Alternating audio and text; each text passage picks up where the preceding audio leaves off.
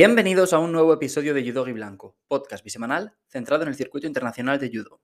Episodio número 117. Recuerda que estreno uno nuevo cada lunes y cada jueves a primera hora de la mañana para que podáis escucharlo ya desde bien temprano y que puedas escucharme en iBox, Spotify, Apple Podcast y Google Podcast. Si te gusta Judo Blanco y quieres ayudarme a seguir creciendo y llegar a más gente, puedes hacerlo de forma completamente gratuita en la misma plataforma desde la que me estás escuchando ahora mismo. Por ejemplo, si lo haces desde iBox, te puedes suscribir al programa, puedes indicar que este episodio te ha gustado y puedes dejarme un comentario. Si me escuchas desde Apple Podcast o Spotify, puedes calificar el programa con 5 estrellas y en Spotify además también puedes dejarme comentarios y votar en las encuestas que planteo. En el episodio de hoy os traigo una nueva entrevista. El protagonista es, como habréis visto en el título, David García Torné, uno de los judocas españoles más en forma, con grandes resultados en el circuito internacional y muchas actuaciones memorables contra algunos de los mejores judocas de la categoría. Así que no me enrollo más y os dejo con la charla. David García Torné, nacido en 1997, múltiple campeón de España, cadete junior y senior y múltiple medallista internacional. Estuviste alejado del tatami durante muchos meses con una lesión que nos impidió disfrutar de tu judo, pero desde que has vuelto eres uno de los hombres de moda de nuestro deporte, con medalla de bronce en Bakú, una actuación impresionante en la Champions League, otro bronce en Antalya y hace un par de semanas ganaste el, el Gran Prix de Austria. ¿Cómo estás? Hola, eh, muy bien, muchas gracias por, invitarme.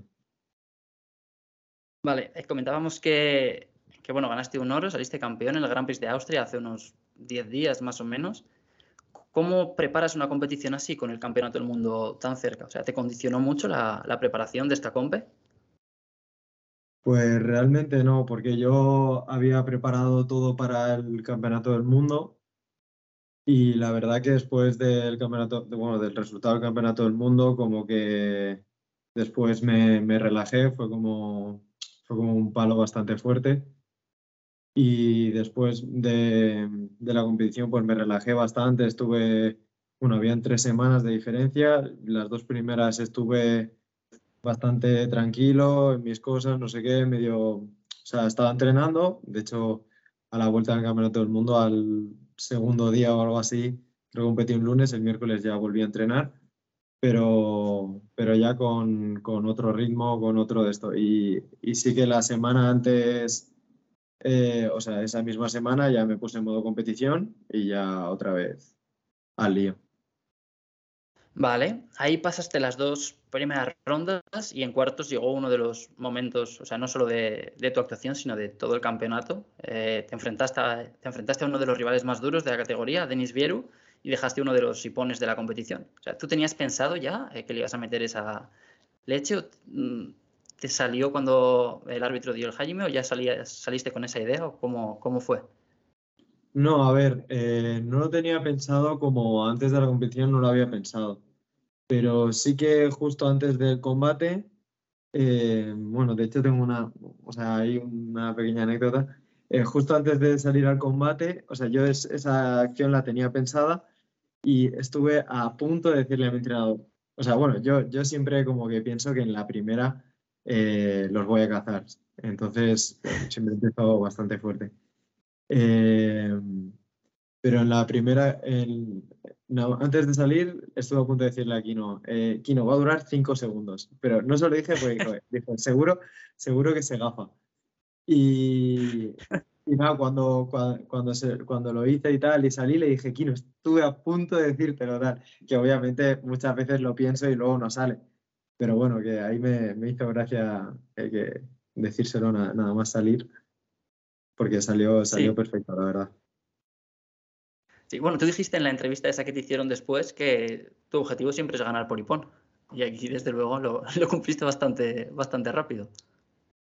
Sí, sí, realmente yo en, en, todos mis combates, aparte de, bueno, ya, ya, o sea, no, no, es que en el momento piense que lo quiero hacer de una forma bonita, pero sí que enfoco mi judo hacerlo de una manera, o sea, las cosas que practico en el club, las cosas que, que entreno, son las que a mí me llaman la atención y las que a mí me gustan. Y por eso al final me sale el judo este que, que hago. Sí, es, un judo muy disfrutable. Yo creo que para, aparte para la gente que te apoye, para el espectador neutral, o sea, si alguien se pone a ver un combate sin saber muy bien quién eres tú o sin saber muy bien si te apoya a ti o al rival, creo que tú eres uno de los judokas más atractivos de ver, porque haces un judo muy, muy bonito y muy vistoso.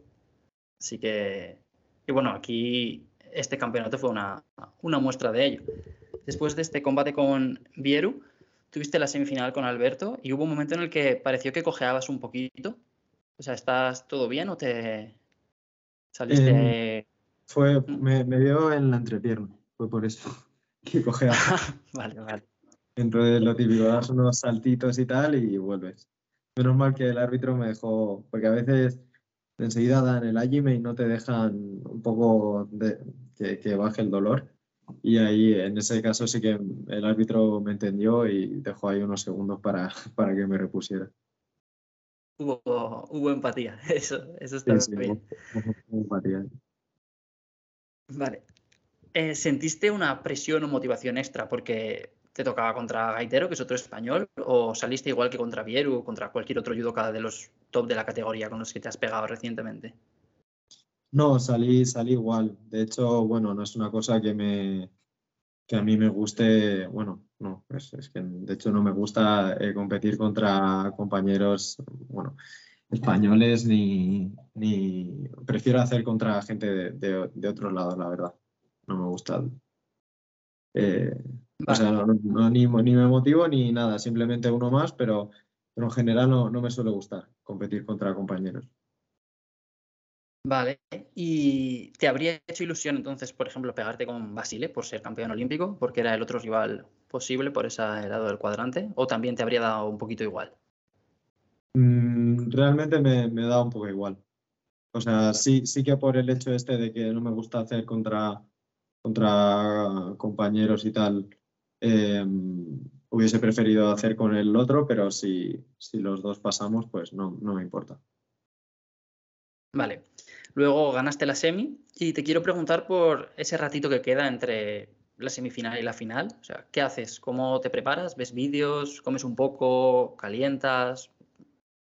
Pues en este caso sí que me puse a ver algún vídeo. Bueno, eh, había mucho rato, habían como, como tres horas o así. Entonces, primero fuimos a comer un poco, allí que en el pabellón tenían lo típico que te ponen ahí, no comí demasiado porque todavía hacía poco del combate y no, no me entraba nada.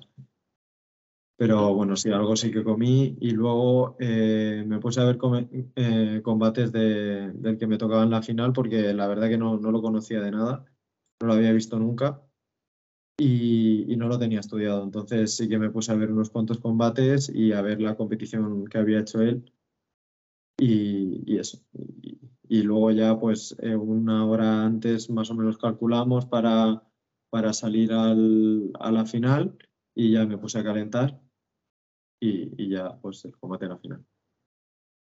Sí, es que por ese lado del cuadrante creo que estaban, no sé si eran Manzi y Yadov, así como los en principio favoritos para llegar a la final, pero es verdad que casi todos los, buenos, buenos estabais por, la, por el lado de arriba, porque estabais vosotros dos, los españoles, estaba Flicker, estaba Vieru, estaba Basile.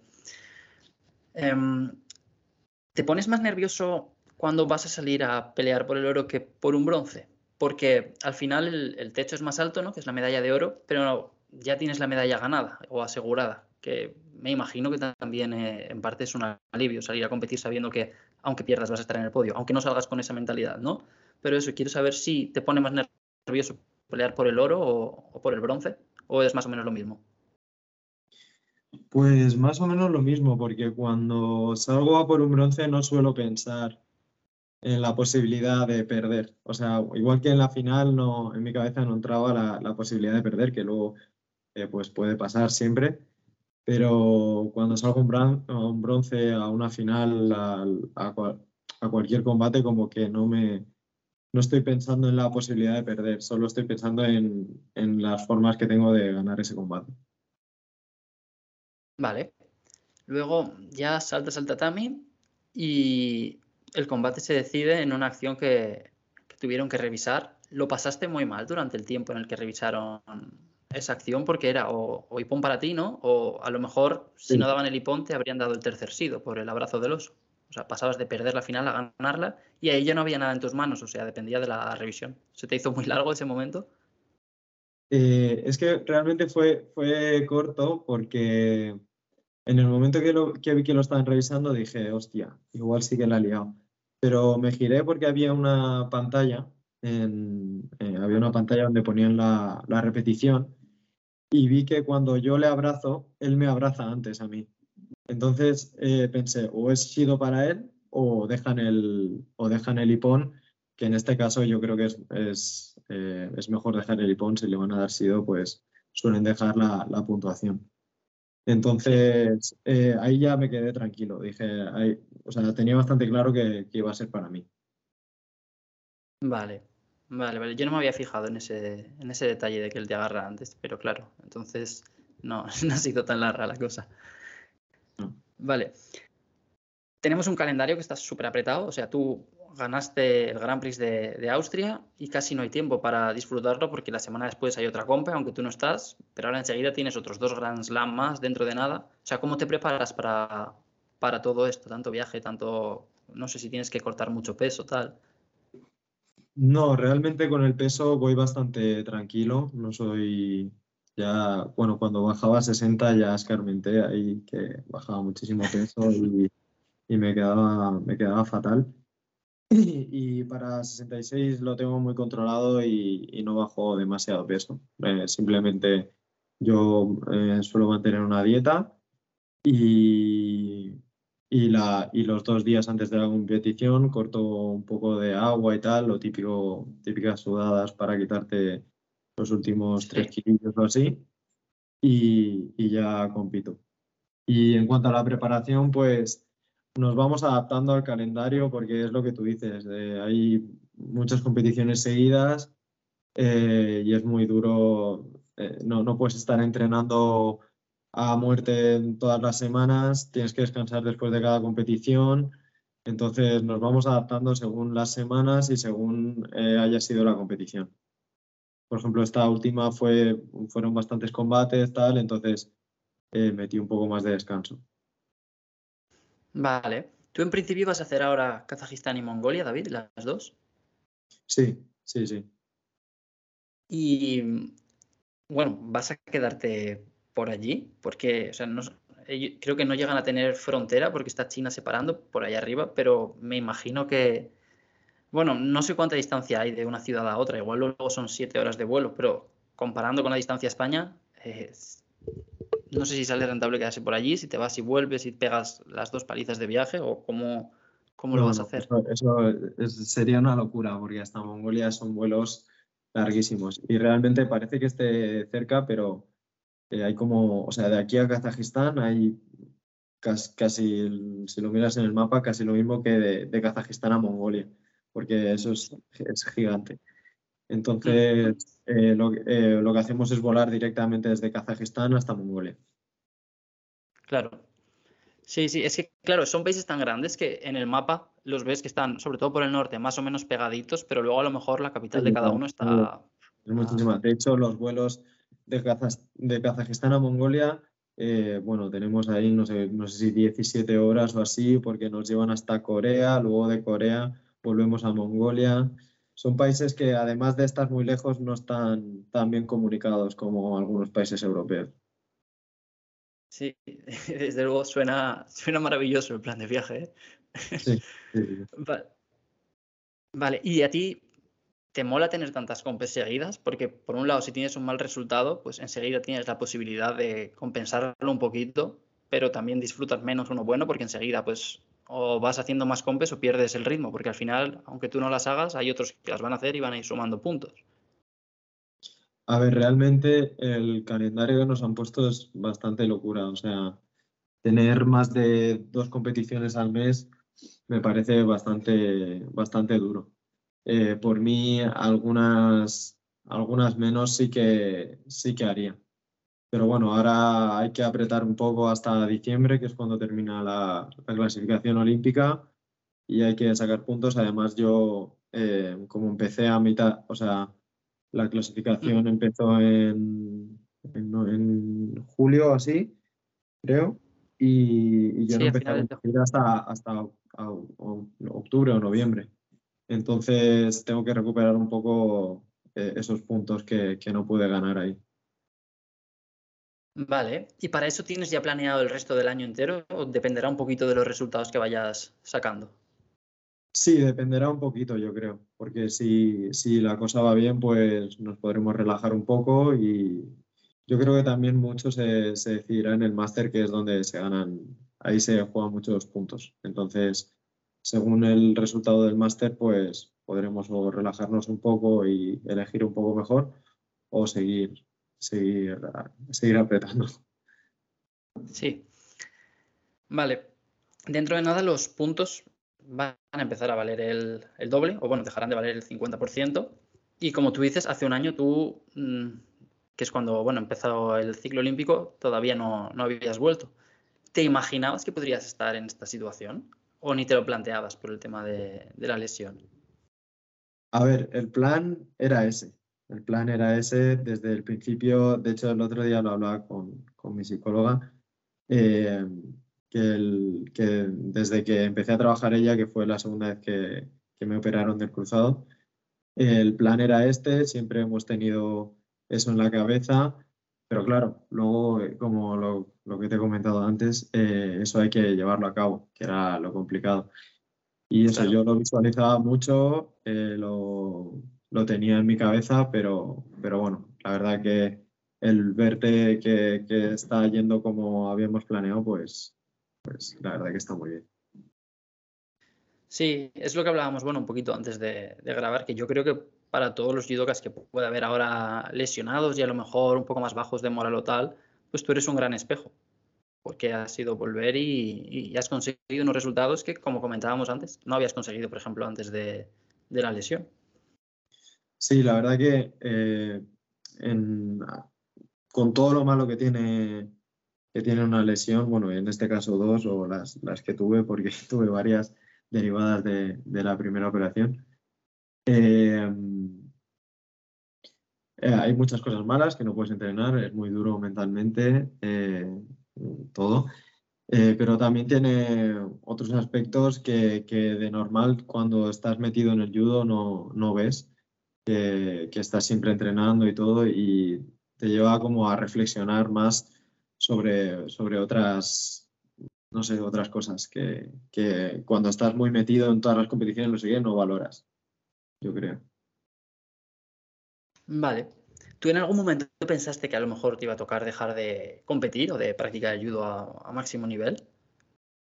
No, no, no. En ningún momento, en ningún momento me lo planteé, la verdad. Eh, la verdad, eh, también ayudó mucho que yo después de la primera vez que me operé, eh, estuve, bueno, como que intenté volver a competir, eh, tuve otra lesión, no, eh, tuve que rechazar varios Grand Prix y Grand Slam y ya llegó el Campeonato de España, que aquí ya sí que dije, em, Aquí, aquí ya sí que dije, bueno, me da igual todo y voy a competir como sea y que si la pierna se queda en algún momento por ahí tirada, pues ya me da igual. Y el, y el ganar en el Campeonato de España eh, me dio una inyección de confianza para retomar, porque justo al día siguiente de, del Campeonato de España yo iba al médico y, el día, al día siguiente me dijeron que me tenía que volver a operar. Así que así que eso, eh, con, con, esa pequeña inyección de confianza, pues pude retomar la segunda operación y seguir, y seguir trabajando. Qué guay. ¿Y ahora sientes todavía un poco de miedo o te preocupas más con esa zona que con alguna o con otras partes del cuerpo o estás más o menos tranquilo? Estoy tranquilo, pero sí que hacemos un gran trabajo de prevención con, vale. con mi preparador físico, que es, que es Oscar.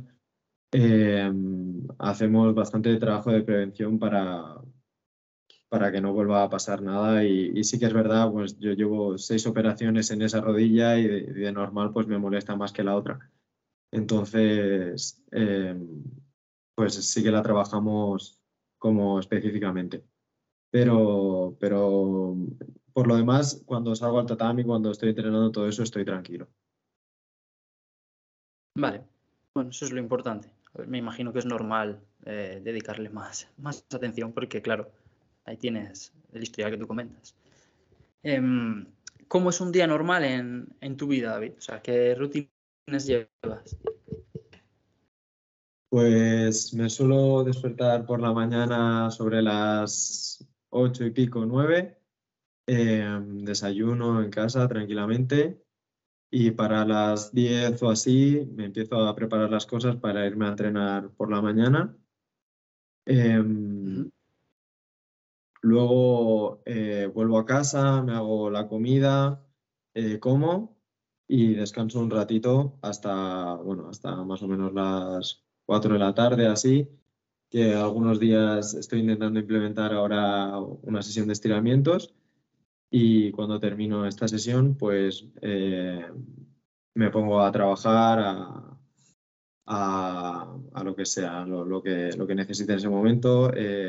Todavía estoy en la, bueno, eh, me queda acabar el CFG de la universidad y aparte trabajo como preparador físico en, el, en mi club de, de, judo. Entonces, pues me pongo a trabajar un rato hasta más o menos, o depende del día, a las 6 o las 7 de la tarde y ya me voy a entrenar. También, por ejemplo, antes del Mundial, en vez de centrarme tanto en el trabajo, pues eh, hacía mucho estudio de rivales, tuve un mes, la verdad que estaba bastante, bastante focus con eso. Y, y, luego ya después de entrenar, pues vuelvo a casa, me hago la cena y, y a dormir pronto. Vale, ¿y qué estudias? He estudiado CAFID, las Ciencias de la Actividad Física, en, en INEF de Madrid. Vale, o sea que tu intención es seguir vinculado al mundo del deporte eh, en el futuro. Sí, sí, me gustaría, la verdad. Vale.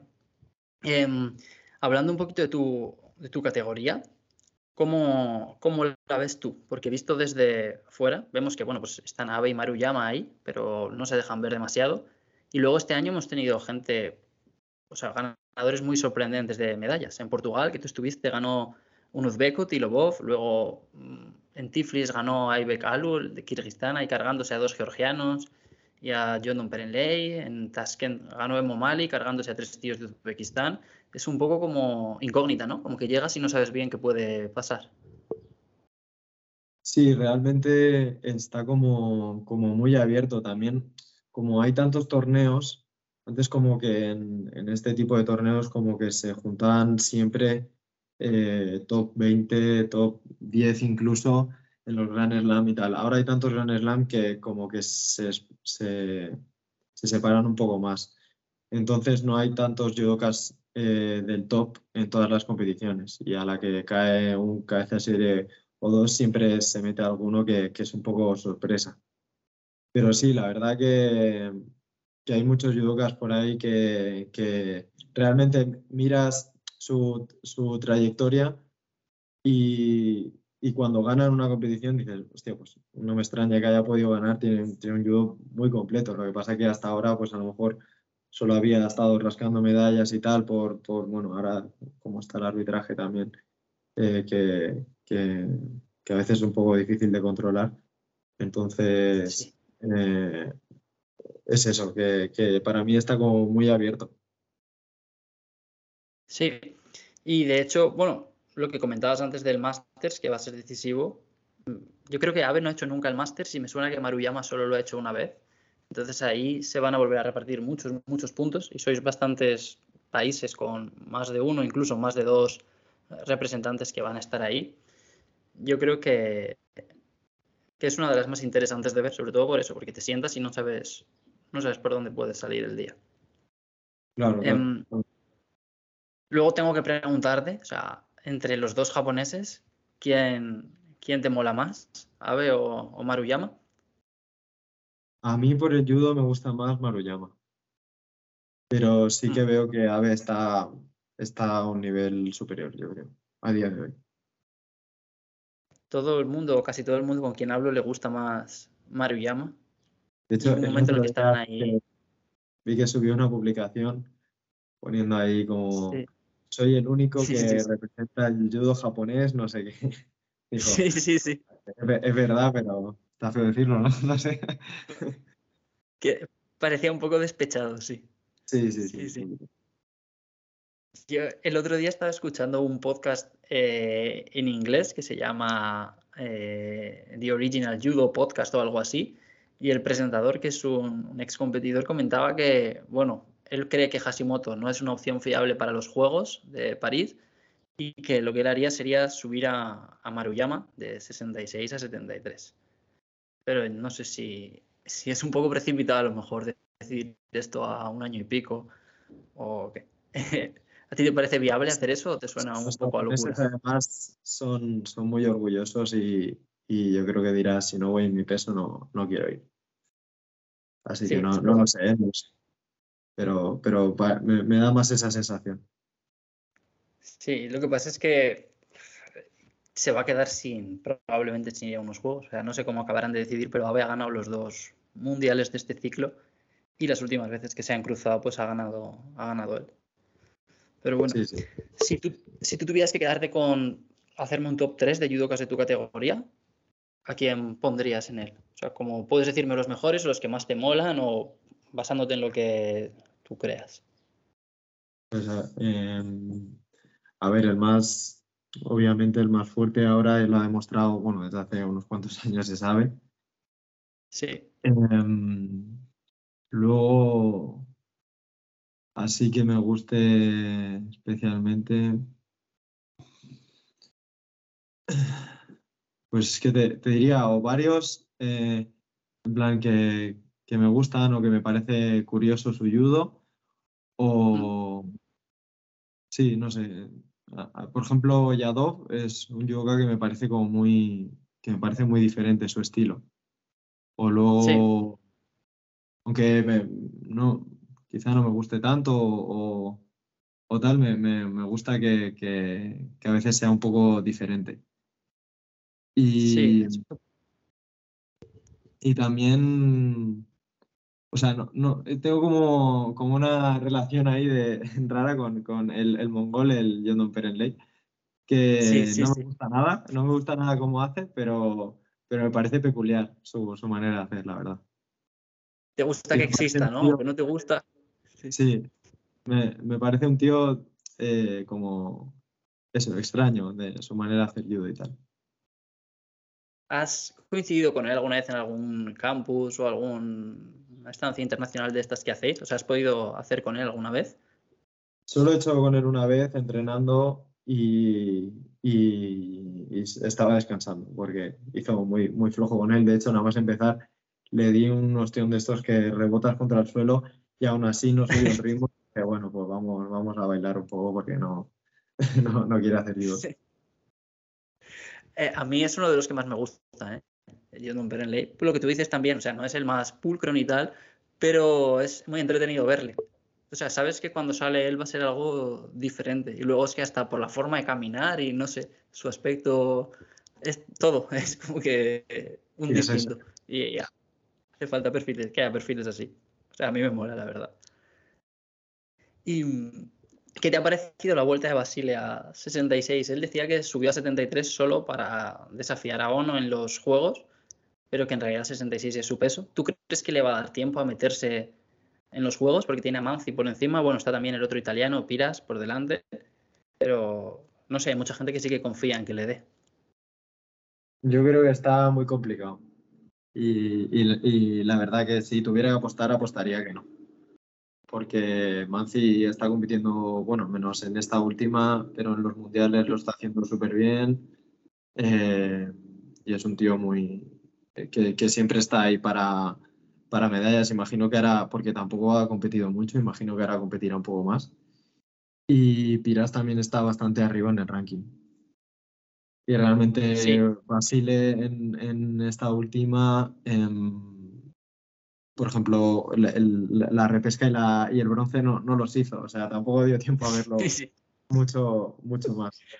Pero, pero bueno, eh, todo, todo puede pasar. En los últimos juegos se metió en, en la última competición, en la penúltima, así que Sí, es que desde que ha vuelto, lo que sí que tiene Basir es que todos sus combates son muy abiertos. O sea, mucho se ha puesto un Wasari abajo, luego empata, luego no sé qué. Entonces, no sé. Mm, yo tampoco creo que le dé tiempo. No sé, creo que además, o sea, no tengo muy claro que le vaya a dar para meterse en el Masters, que es donde más puntos se van a repartir. O sea, tendría, él creo que va a hacer ahora Kazajistán y no sé si va a ir a Mongolia también. Y tendría que hacerlo muy, muy bien para que le diera para entrar al Masters. Porque si él no entra al Masters, pero los otros dos sí, pues lo va a tener complicado. Porque claro, no ha de pasar a uno, es que primero tiene que pasar a Piras y luego ya porque si él sigue ahí como tercero, pues el europeo me imagino que tampoco lo hará. Porque no sé, no le puedes decir a los otros dos que no vayan si están sacando medallas, ¿sabes? Es, complicado. Es una situación sí, complicada. A mí me sorprendería que se, que se metiera, pero bueno. Eh, también me sorprendió que, que, fuera campeón olímpico en su día, así que. Sí, la verdad es podría hacerlo. ¿Hay algún judoka de tu peso contra el que te haga especial ilusión pegarte? Eh, o eso, probarle, o medirte con él. Pues la verdad que me, gustaría, de hecho me hubiese gustado bastante en el Mundial eh, llegar a hacer con Maruyama. Sí. Y, luego hacer, pues, si me hubiese tocado en la final con, con Ave. Pero bueno, eh, las cosas fueron como fueron.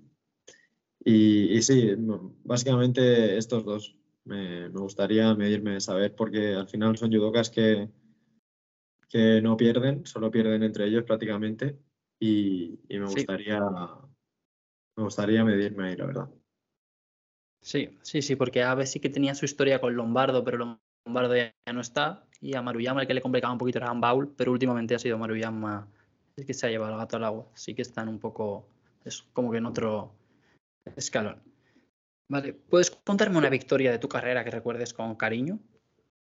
Puede ser esta última a lo mejor o yo qué sé. Algún combate que te haya hecho mucha ilusión ganar por lo que sea. Una que recuerdo con mucho cariño fue el, mi primer año, mi, primer año junior, creo que fue. Eh, la final contra un chico gallego, Río Pedre, que que me estaba pegando una paliza, pero que no, creo que no llegué a agarrarle, eh, llevamos tres minutos y pico de combate y no llegué, a agarrar, no llegué a agarrarme ni una vez a él, me estaba volviendo loco, me había sacado dos sidos, me había marcado creo un wasari incluso. Y cuando quedaban 30 segundos o, o algo menos, eh, le metí un molote coreano y, fue Ipon y en ese momento fue como que me, me vino súper pero así de en plan, como que no me lo esperaba ni yo y, me gustó mucho esa sensación, la verdad. Qué guay. Y si pudieras cambiar un resultado de tu carrera, o sea, una derrota que a lo mejor dijeras me habría gustado pues, o sacar medalla aquí, o llegar más lejos, o ganar esta semi y meterme en la final de este torneo. Mm, pues la verdad que no, no lo he pensado nunca. No, no, es, no solo no pensar eh, así, simplemente eh, es que como el, resultado no se puede cambiar, pues no, no, no, lo pienso eso, la verdad. Vale. Voy a pasar a hacerte unas preguntas rápidas, ¿vale? Para conocerte un poco mejor. Em, ¿Tienes alguna canción o algún grupo musical que te motive antes de salir a competir? Pues tengo como, como dos, dos, dos, listas. Una para cuando estoy dentro de la competición, pero todavía no estoy para salir, que es una así más tranquila. Y, y, luego, eh, cuando me voy a poner ya más, más modo competición, más para salir al combate, eh, sí que escucho así música un poco más cañera. Eh, yo suelo escuchar rap y me pongo pues temas de, de trueno o de, de hijos de la ruina, tal. De, este estilo, más o menos. Vale. Me has dicho que no te cuesta mucho dar el peso. Eh, ¿Es más difícil, o sea, cortar peso para ti o pasar el control del judogi? Mm, pues hasta hace poco el control de judogi se me, me ponía muy tenso, la verdad. Eh, porque iba con, un, iba con un Mizuno que me gustaba mucho cómo me quedaba, pero era de la antigua normativa y el faldón me lo tenía que estirar ahí. De hecho, una vez hice un invento ahí para ponerle unas pesas para que, para que se estirase más. Em, y me, ponía muy tenso, me ponía a sudar y todo. Pero ahora me, conseguí uno de. Porque en una competición ya me dijeron, estos no los traigan más. Y ya me conseguí uno de la nueva normativa y voy bastante tranquilo. Entonces, la verdad que más o menos igual para las dos. Vale. ¿Qué te pone más nervioso? O sea, competir tú con gente viéndote desde la grada, o sea, amigos y tal, o ver a un amigo competir estando tú en la grada. ¿Cómo, perdón? ¿Puedes repetir? Sí, ¿qué te pone más nervioso? O sea, competir con gente eh, que quieres, eh, familiares, amigos o tal, viéndote desde la grada, o estar tú en la grada y ver a un amigo o a un ser querido competir. Ah, yo creo que, ver, ver competir a, mis amigos y, a mi, y, a mis seres queridos, porque realmente cuando, cuando estoy compitiendo yo, no, o sea, sí que sé que están ahí, pero no, no, no lo pienso, entonces no me pone más tenso ni nada, de hecho a mí me gusta que, vengan a verme. Eh, entonces, y cuando, la verdad que cuando compiten ellos yo me pongo súper nervioso, me, a veces me, digo, hostia, me, tengo que relajar, porque a veces me pongo muy nervioso. Vale. ¿Preferirías ganar el Masters o el europeo? Porque el Masters son más puntos, pero ser campeón europeo suena como que mejor al oído, ¿no? Que es decir, soy campeón de Masters. Pues realmente preferiría ganar las dos. pero si, tengo que elegir una, quizá el, el europeo, sí. Vale. ¿Qué crees que es más difícil? ¿Ser buen entrenador de judo o buen árbitro? más complicado. Sí. Pues ser buen entrenador, yo creo que es más complicado, sí. Vale. Hay muchas cosas que, hay que tener en cuenta, que hay, tantas cosas que, que, que influyen en ser un buen entrenador que me parece muy, muy complicado. Vale. ¿Quién es tu compañero más duro para hacer randori? Mi compañero, es que tengo, tengo muchos que, me gusta mucho hacer con ellos porque, porque siempre me, calienta. Eh, eh, hay un judoka que, que entrena con nosotros, eh, que, es georgiano, que están aquí tramitando la nacionalidad, que se llama Dato. Y, con este me, cuesta muchísimo, siempre, siempre me, engancha por lo menos dos o tres veces en, el entreno. Eh, luego con José me, cuesta mucho hacer, con Fran siempre es un combate durísimo, con, con Dieguito también. Eh, son combates muy, muy duros siempre contra ellos. Vale. Cuando sacas un buen resultado, ¿hay algún capricho de comer o beber o tal que te mole darte? Mm, me gusta eh, comer simplemente lo que, lo que me apetece. Normalmente me, suele apetecer una pizza o algo de, pasta, así que, normalmente no puedo comer. Pues me gusta, me gusta comer algo de eso. Vale. Y por último, un judoka, eh, chico, chica, lo que sea, pero del circuito internacional que te mole ver competir por su estilo o por lo que sea, no hace falta que sea de tu peso. Me gusta mucho Sendochir. Sendochir mm. es, un yoga que me, parece súper completo, que hace un poco de todo. Me gustaba mucho también cómo hacía eh, Tommy Macías, que ya no que sí, sí, sí. pero me, gustaba mucho. De hecho, eh, en este, creo que fue después de este último torneo que me escribió y me, hizo como mucha ilusión porque, porque eso, como que siempre con, con Javi Cabello eh, somos súper super seguidores suyos. Y, y eso, eh, estos dos me, parece que hacen un judo, bueno, siendo Chir por eso, porque tiene facilidad como para hacer muchos estilos diferentes de judo. Y Macías por el judo así medio extraño que hacía, me gustaba mucho. Fue una pena que se retirara. Él probó en 81 después de los Juegos y luego cuando se retiró dijo que había tenido algunas discrepancias con su federación y no sé hasta qué punto eso condicionó su retirada, pero a mí me habría molado verle un peso por encima. Cuando se probó en 81, que no le acabaron de salir las cosas, pero bueno, era así alto para. O sea, encajaba en el peso. y me habría molado verle pues, pegarse con algunos de los de, los top de esa categoría. Pero se retiró muy pronto, la verdad. A mí me dio pena que se retirara porque era, era muy bueno. Sí, seguro que hubiese dado ahí algún, algún palo por ahí. Vale, pues ahora voy a pasar ya a hacerte el test que te he explicado antes, que es un poquito sobre tu, tu carrera, tu, tus resultados y demás. Eh, me has dicho que no eres demasiado bueno recordando algunos datos y eso, pero bueno, eh, no te preocupes porque ha pasado mucha gente por aquí y no todos lo han hecho súper bien, digamos. Así que incluso si no te acuerdas de muchas, eh, pues no vas a, destacar para mal. La, la, primera pregunta es, ¿sabes qué puesto ocupas en el ranking mundial ahora mismo? Mm, no. Empezamos bien, ¿eh? Vale, es el 26. Esta semana han quitado ya los puntos del mundial de hace dos años y estás el 26. O sea, estás ya bien metido para hacer el Masters y eso, sin, sin problema. Vale, ¿te acuerdas de quién te cargaste en la final por el bronce de Bakú? Cuando volviste de la, de la lesión. al, mongol. Em, sí. Sí, sí, sí. No.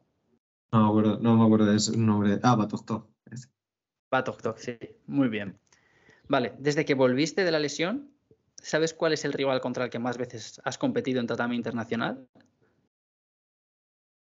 Con el kazajo Kirgibayev, ¿puede ser? Sí, sí, sí. Que ahora en Kazajistán os podíais cruzar otra vez. Sí, lo, he eh, visto, lo he visto. Sí, sí, sí. Son tres veces. O sea, creo que habéis hecho en. Tengo ganas de repetir con él. sí. Vale. ¿Te acuerdas de la ciudad en la que debutaste en Grand Prix? Grand Prix, creo que fue La Haya, ¿puede ser? ¿Holanda? Sí. Sí, sí, sí. Vale. Esta es un poco más rebuscadilla. En el Europeo Sub-23 de 2019 hiciste con dos georgianos y ganaste a los dos. Eh, los dos siguen en activo. ¿Te acuerdas de quiénes son? Eh, me acuerdo del, del, bronce, que es Capanazze. sí. Eh, y el otro, o sea, sé quién es, me, acuerdo de él, porque además ha competido en, en algunas de estas últimas. Pero no me acuerdo del nombre, la verdad. Vale, bueno, sirves, Tutasvili. Pero está bien. Vale, ¿te acuerdas de la ciudad en la que debutaste en Grand Slam? Mm. pues, pues no lo, creo que es Düsseldorf, puede ser. No, no, no. Es Osaka. Osaka, vale, vale. No me acordaba si era en 2019 tuvimos la final AB Maruyama, para sorpresa de nadie. En ese Grand Slam ganaste a un tío que había sido tres veces subcampeón del mundo. ¿Te acuerdas de quién es? Eh, Puliaev, sí. Sí, sí, bueno. Sí. Vale. ¿Sabrías decirme el podio de tu primer campeonato de España senior ganado? Fue en 2019, si no me falla la memoria. Pues creo que el otro día vi la foto por ahí a ver si me acuerdo. Eh, segundo fue eh, Dani Pérez en, los dos. Eh, y luego fue Labrado. Sí. Y, y Adrián, ¿puede ser? Sí. De momento vas muy bien, ¿eh? has fallado solo, solo una. Vale. En el Estuviste en el Europeo Junior de 2016. ¿Recuerdas con quién perdiste el bronce? Con Lombardo, sí. Sí. Mm. Y luego, em, justo antes de, lesionarte, o sea, en la, una de las últimas compes internacionales que hiciste, que fue el Grand Slam de Düsseldorf, ganaste a un rival que ahora está en el top 10 de tu categoría. ¿Te acuerdas de quién es? Mm, Yadov, sí. Sí. Vale. Ahora voy a hacerte cinco preguntas que son eh, sobre tu peso, o sea, actualidad más o menos relacionada a la categoría. Eh, ¿Quién es el número uno del mundo en 66? Pues, eh, Sí. ¿Sabes cuántos países tienen a más de un tío en el top 10? No, ni idea. Eso no, no tengo ni idea. Vale, son Japón y Mongolia. Em, encaja, encaja. Sí. ¿Cuántos Grand Slam quedan este año? ¿Lo sabes? Pues uno, dos, tres, cuatro, cinco. Creo que cinco. Sí, cinco. Todos muy lejos, ¿no? Son Kazajistán, Mongolia, Azerbaiyán, Tokio y, y Abu Dhabi. O sea, no, no quedan viajes cerquita. No, va a tocar viajar, sí. Y luego, em, ¿quién disputó la final olímpica de Río? ¿Te acuerdas? En 66. Mm, ¿En Río? ¿Sobiro? No. No, no me acuerdo. No, no me acuerdo. Vale, son Basile y Ambaul. Y la última ya, Abe y Maruyama llevan no sé cuántos años teniendo campeones del mundo uno o el otro. ¿Y ¿Recuerdas quién fue el último campeón que no fuera uno de los dos? Mm, campeón del mundo que no fuese japonés. Diría otra vez Sobiro. no me acuerdo. No, es, es Ambaul otra vez. Ambaul, es verdad, sí. Es verdad, es verdad. Y nada, oye, te has acordado bastante, sobre todo las cosas de tu carrera, ¿eh? Cuando me has comentado antes que no tenías buena memoria, pensaba que iba a estar peor, pero solo has fallado la de puesto del ranking, que además es un poco, es un poco complicada porque si no lo miras cada día. Ah, quizá cuando vi las de José, que, eran así como muy rebuscadas, dije, hostia, a mí si me preguntas estas cosas no sé si, si las sabré contestar. Pero sí, sí, ah, me me acuerdo. De José sabía que él era eh, un poco más, eh, no sé si la palabra es eh, friki, por así decirlo, partiendo de la base de que yo soy muy friki, pero yo sabía que él era bastante, bastante friki del judo, entonces se lo puse un poquito más, más complicado, sí. Pero vale, pues nada, por mi parte esto, esto sería todo, David. Muchas gracias por, por haberte pasado por aquí. Me ha encantado charlar contigo y creo que a la gente le va a molar mucho, porque además creo que es un muy buen momento para, para sacar la entrevista contigo, porque lo estás rompiendo últimamente. Muchas gracias a ti por, la entrevista y por bueno por la, por la tarea que haces de, darle visibilidad al judo. La verdad que mi hermano, por ejemplo, es, muy fan, se escucha todos tus, todos tus podcasts. Vale, pues me alegro mucho. Y para la próxima, si le apetece, se puede pasar él también por aquí y charlamos un poquito a ver de cómo ve tus, tus opciones y si tiene alguna anécdota curiosa que pueda contarnos y que a lo mejor tú no quieras sacar a la luz. Ya se, lo comentaré entonces. Y hasta aquí el programa de hoy. Espero que hayáis disfrutado mucho de la entrevista. Yo me lo he pasado muy bien hablando con David. Ha sido interesante conocer muchas de las cosas que, que nos ha explicado y sobre todo creo que es, como le he dicho a él, un gran ejemplo para todos aquellos judokas que a lo mejor, bueno, judokas e incluso deportistas de otras modalidades, que estén atravesando una mala situación por culpa de las lesiones y demás. Porque, bueno, yo tendría claro que él es uno de los espejos en los que miran, porque después de haber sufrido mucho por las lesiones, ha vuelto a, competir al máximo nivel y consiguiendo los mejores resultados de su carrera, que son grandísimos resultados, además. Em, muchas gracias por dejarme el play. Lo dicho, espero que hayáis disfrutado mucho. Si os gustaría escuchar una entrevista con algún otro judoka o persona relacionada con el mundo del judo, enviadme un mensajito o dejadme un comentario y haré todo, todo lo que esté en mis manos por, por traerla al programa. Y espero veros de nuevo el lunes. Muchas gracias, me despido ya, chao.